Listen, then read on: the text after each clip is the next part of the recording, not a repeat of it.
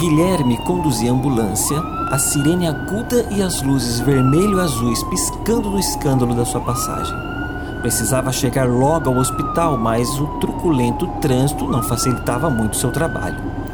Acelerou mais, puxou para um lado, avançou a passos de valsa, um para cá, dois para lá, e entrou à direita. A rua era estreita, tinha espaço suficiente para dois veículos, mas sua irritação explodiu e a gastrite ardeu quando um carro popular Bordeaux arrancou exatamente para o meio da pista. Ficou indignado e passou a buzinar. Trocou o toque das sirenes para outro mais agressivo, grudou na traseira do inconveniente que reduziu a velocidade sem dar caminho. Parecia fazer aquilo por pura afronta.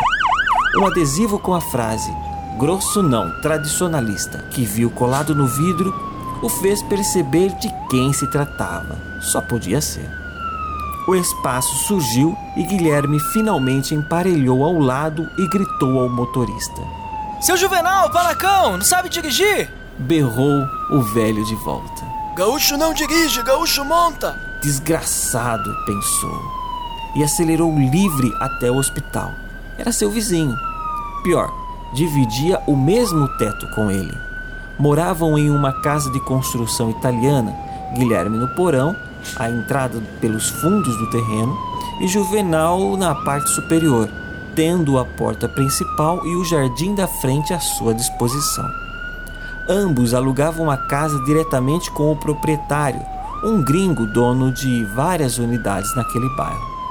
Guilherme, paranaense, vindo de Cascavel quatro anos antes, chegara como um intruso na vida do resoluto Galtério. Estabeleceu-se no porão aconchegante, uma agradável surpresa, e de preço bastante acessível. Pretendia ficar ali um ou dois anos até melhorar a renda e ir para outro lugar, mas isso nunca aconteceu. O que lhe dava alguma esperança e salvava seus dias irritantes era o contrabaixo, que tocava bem, e os ensaios com o pessoal de thrash metal que conhecera na cidade e com quem fundara uma banda.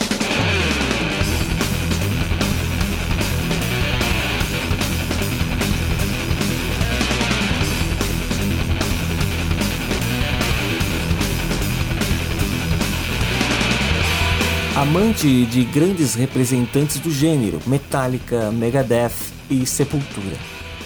Seu maior sonho era que sua banda atingisse o esperado sucesso e ele pudesse deixar o emprego no hospital para dedicar-se integralmente à música. Mas a necessidade de sobrevivência gritava e as coisas geralmente não acontecem como planejamos.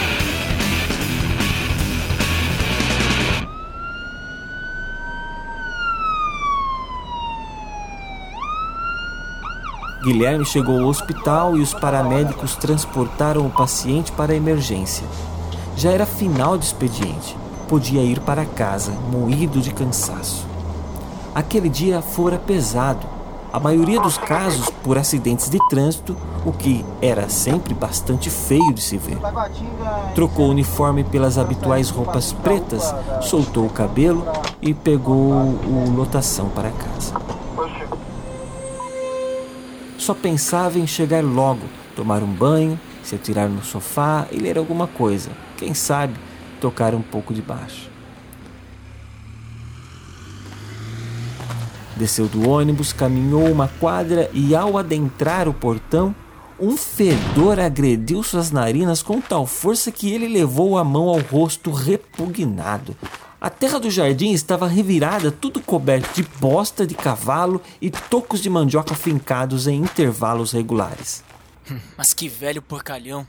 Ainda com a mão cobrindo o nariz, foi para os fundos e entrou em casa gritando impropérios. Fechou a porta e, por motivos óbvios, resolveu não abrir a janela naquela noite. Foi ao banheiro, tomou seu desejado banho, depois caminhou até a cozinha, onde pegou um cacetinho. Lambuzou com margarina, cortou um pedaço de salame que estava pendurado na dispensa, abriu uma cerveja e sentou no sofá da sala. Na primeira dentada já sentiu o fedor invadindo a casa. Lembrou-se do quanto irritava-lhe o vizinho de cima, o seu Juvenal, um senhor de 60 em bico que usava uma imensa barba natalina e grisalha, escondia o rosto e moldurava os olhinhos azuis e enrugados. Vestia sempre bombacha e alpargatas, era antimodernista, a fina flor da grossura, e se orgulhava muito disso. Funcionário público aposentado havia pouco, sobrou tempo para dedicar-se às suas experiências agronômicas, coisa que não pudera exercitar desde que cursara agronomia ainda na juventude. Uma dessas experiências era o monte de bosta depositado na frente da sua residência, já que ainda não conseguira reformar a casinha do sítio que adquirira há mais de 10 anos, onde deveria ser o laboratório. Sua esposa Mila era uma mulher estoica que parecia ter saído da obra de Érico Veríssimo e pouco se importava, ou achava que não valia a pena o esforço de colocar sua opinião, com as vontades do marido. Juvenal até que não tinha pressa de se mudar, mas o surgimento daquele metaleiro sujo e cabeludo no seu porão, como um zurrilho inconveniente, mudara tudo. Agora queria era sair o mais rápido possível, ou fazer o zurrilho debandar antes. Voltando à vaca fria, Juvenal escutou os palavrões do rapaz entrando em casa. Boca suja desse puto, pensou. E resolveu que era hora de ouvir música de verdade. Apanhou um disco de Mano Lima, colocou o máximo volume e os acordes da gaita soaram asmáticas, um tanto chorosos. Parece até que fui parido de a cavalo um bom gaúcho não pode andar de a pé. Eu me criei esparramando a joelho. Não é de vale que nasci no Bororé. Lá embaixo, Guilherme ficou paralisado por 10 segundos com um naco de cacetinho atravessado na garganta. Ah, não! Gritou e levantou de sobressalto. Agora era demais cheiro de bosta e música campeira. Bateu com o cabo da vassoura no teto, o volume só aumentou correu até seus discos, apanhou o preferido, Metallica, e colocou o mais alto que podia. As caixas de contrabaixo reverberavam pelas paredes.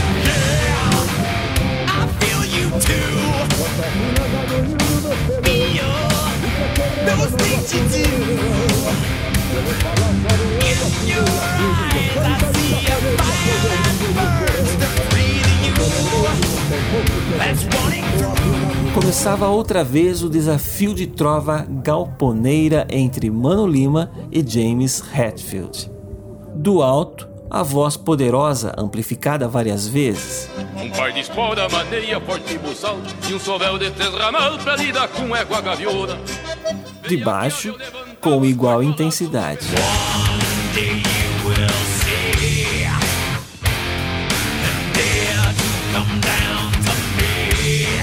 De cima. Veia que eu levantava os portolaços do pescoço em teu sovaco depois tava minha chorona.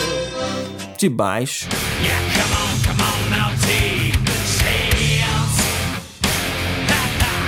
De cima. A mim me agrada dar um rechego de facão de quando em vez um beliscão que é pro inimigo se alertar. De baixo. Assim permaneceram naquela noite os discos sendo trocados horas a fio até avançar na noite e os moradores próximos não suportarem mais e chamarem a brigada. A intervenção da lei colocou fim ao duelo, porém, o armistício durou apenas o resto daquela noite. Uma briga de longa data não acaba assim no mas.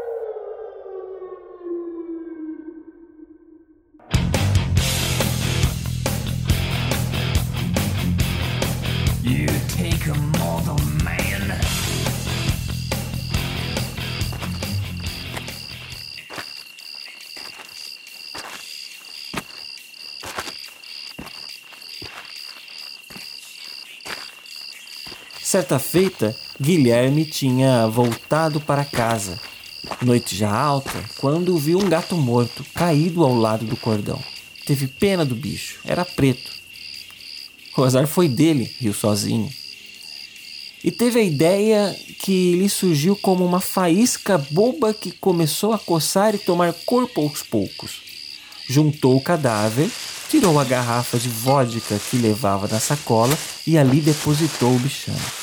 Levou para casa, pegou o cadarço de um coturno velho, fez um laço e pendurou o felino. enforcado na varanda de Juvenal. Foi dormir na ponta dos pés para não acordar o homem e estragar a surpresa. E esperou para ver.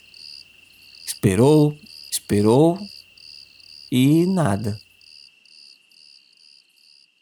Passaram-se vários dias, semanas até, e não houve represária de Juvenal, além das tradicionais provocações. Dar a descarga quando Guilherme tomava banho, madrugar às cinco cevando o mate ou sapatear uma chula para testar as botas novas.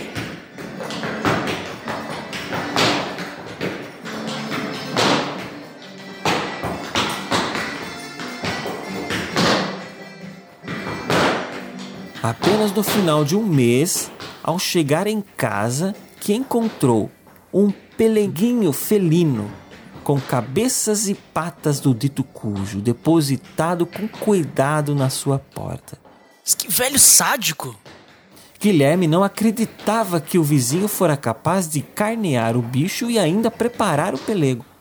Assustou-se, passou a temer um pouco mais o aposentado só não queria deixar seus amigos metaleiros pensarem que ele estava com medo de um velhote metido a guapo. E assim passou outros tantos de dias.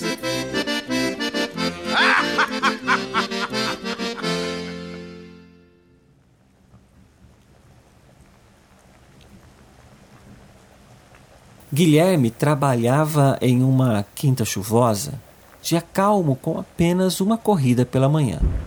Sentado à direção, palitando os dentes após o almoço, recebeu o chamado do rádio solicitando socorro imediato a uma vítima de ataque cardíaco. Já acelerando a ambulância, ouviu o endereço que o alarmou. Era da sua casa? Logo se perguntou se era o velho ou a velha que estava batendo as botas e bandeou até o local, mais curioso do que nunca. Chegando, a dona Mila estava parada no pátio acenando pálida e com lágrimas apenas a umedecer os olhos, contida no desejo de não assustar ainda mais a juvenal, caído ao lado, entre alguns pés de mandioca pouco crescidos. A equipe trabalhou rápido, fez o procedimento de primeiros socorros e colocou o barbudo para dentro da ambulância, a senhora sentada ao lado. Guilherme deu a partida e, ao arrancar, sentiu uma apreensão, um, um estranho sentimento de poder, acompanhado de uma ideia. E se atrasasse um pouco?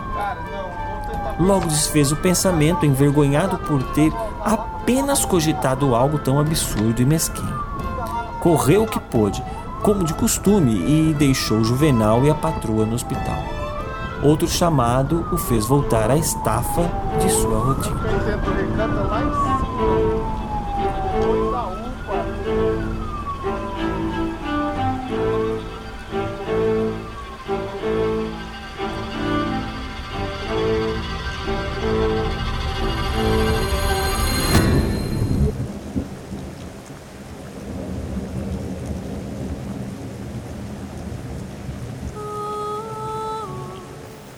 Naquela noite, chegou em casa e aproveitou o silêncio que o destino lhe proporcionava.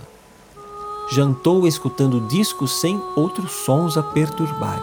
Cantou, ensaiou contrabaixo, dormiu e até estranhou não ser acordado com o tropel dos vizinhos muito cedo. Na noite seguinte, a mesma coisa: o silêncio, a liberdade, o alívio. Depois completou a semana de verdadeiras férias. Tentou fazer uma festa com os colegas da banda na sua casa. Não conseguiu porque, afinal, o espaço era pequeno. O pessoal não curtia muito ir lá e tal. Na segunda semana, começou a estranhar a ausência do casal campeiro e a falta de notícias. Principalmente o desaparecimento da dona Mila. Talvez ela tenha passado na casa durante o dia, mas não dava para ter certeza.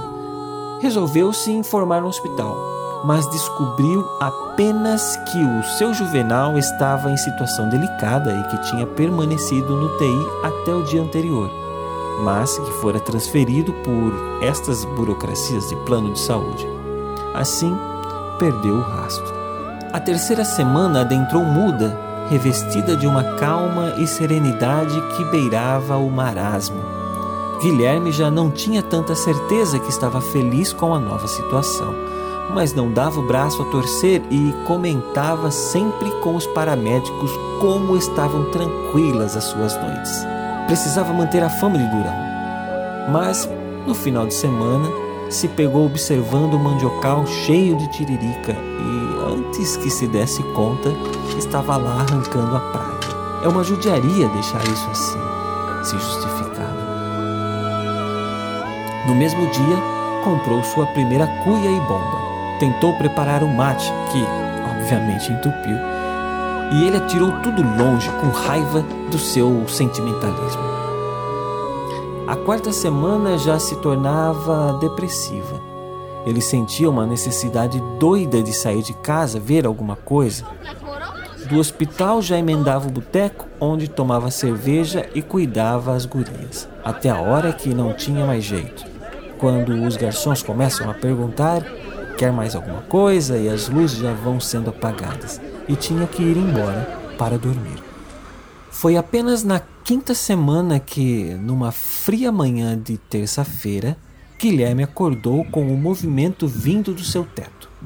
Suspendeu a respiração, apurou os ouvidos e, num estrondo que lhe assustou, os conhecidos gaitaços soaram e a rima desceu com força. Se por acaso um dia a morte me vier, companheiro que puder me faça cruzar o Butuí. Pois toda fruta não fica longe do pé. Me Bororé e me plantem de novo ali. Guilherme saltou da cama gargalhando, cantava. Não, quase gritava. That's right, let's dance! Mm, It's nice to see you here. Ha ha! E correu para pegar seu disco do Metallica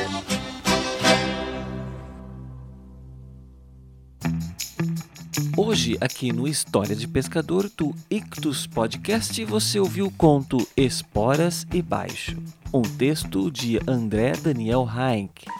Teve a participação de Chico Gabriel e Eduardo Silveira, o Ed The Drummer. Espero que tenha gostado e compartilhe para que esse projeto chegue a muito mais pessoas.